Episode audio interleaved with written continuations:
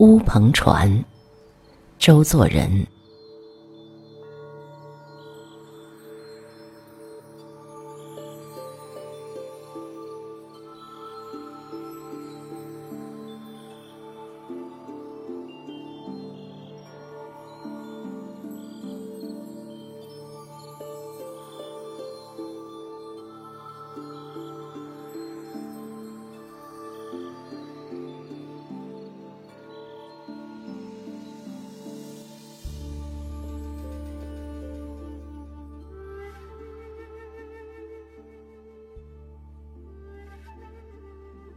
子荣君，接到手书，知道你要到我的故乡去，叫我给你一点什么指导。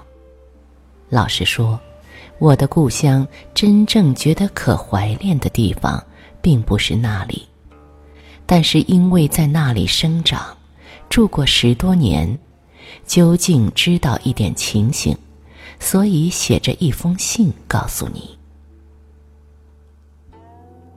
我所要告诉你的，并不是那里的风土人情，那是写不尽的。但是你到那里一看，也就会明白的，不必啰嗦的多讲。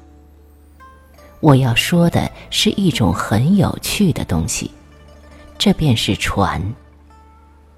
你在家乡平常总坐人力车、电车或是汽车，但在我的故乡。那里这些都没有，除了在城内或山上是用轿子以外，普通代步都是用船。船有两种，普通坐的都是乌篷船，白篷的大抵做航船用。坐夜航船到西陵去，也有特别的风趣。但是你总不便坐。所以我也就可以不说了。乌篷船大的为四名瓦，小的为脚划船，亦称小船。但是最适用的还是在这中间的三道，一即三明瓦。篷是半圆形的，用竹片编成，中央竹弱，上涂黑油。在两扇定棚之间放着一扇遮阳，也是半圆的，木做格子，嵌着一片片的小鱼鳞，径约一寸，颇有点透明，略似玻璃而坚韧耐用，这就称为明瓦。三明瓦者，为其中仓有两道，后仓有一道明瓦也。船尾用橹，大抵两只；船首有竹篙，用以定船。船头铸眉目，状如老虎，但似在微笑，颇滑稽而不可怕。为白篷船，则无之。三道船篷之高，大约可以使你直立；舱宽可以放下一顶方桌。四个人坐着打麻将，这个恐怕你也已学会了吧？小船则真是一叶扁舟，你坐在船底席上，棚顶离你的头有两三寸，你的两手可以搁在左右的弦上，还把手都露出在外边，在这种船里，仿佛是在水面上坐。靠近田岸去时，泥土便和你的眼鼻接近，而且遇着风浪或是做的稍不小心，就会船底朝天，发生危险。但是也颇有趣味，是水乡的一种特色。不过你总可以不必去坐，最好还是坐那三道船吧。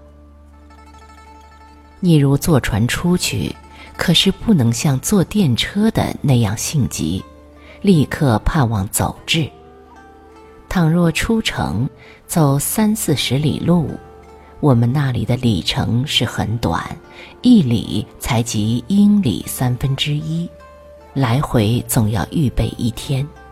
你坐在船上，应该是游山的态度，看看四周物色，随处可见的山，岸旁的屋柏，河边的红寮和白萍、渔舍，各式各样的桥。困倦的时候，睡在舱中，拿出随笔来看，或者冲一碗清茶喝喝。偏门外的鉴湖一带，贺家池、湖商左近，我都是喜欢的。或者往楼公部骑驴去游兰亭，但我劝你还是步行，骑驴或者与你我不很相宜。到得暮色苍然的时候，进城上都挂着霹雳的东门来，倒是颇有趣味的事。倘若路上不平静，你往杭州去时，可下午开船，黄昏的时候景色正最好看。只可惜这一带地方的名字我都忘记了。夜间睡在舱中，听水声、橹声，来往船只的招呼声，以及乡间的犬吠鸡鸣，也都很有意思。雇一只船到乡下去看庙戏，可以了解中国旧戏的真趣味，而且在船上行动自如，要看就看，要睡就睡，要喝酒就喝酒。我觉得也可以算是理想的行乐法。只可惜讲维新以来，这些演剧与淫秽都已禁止。中产阶级的低能人，别在布业会馆等处建起海市的戏场来，请大家买票看上海的猫儿戏。这些地方你千万不要去。你到我那故乡，恐怕没有一个人认得。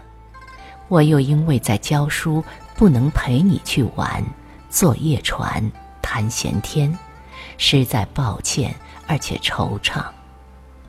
川岛君夫妇现在称山下，本来可以给你介绍，但是你到那里的时候，他们恐怕已经离开故乡了。初寒，擅自珍重，不敬。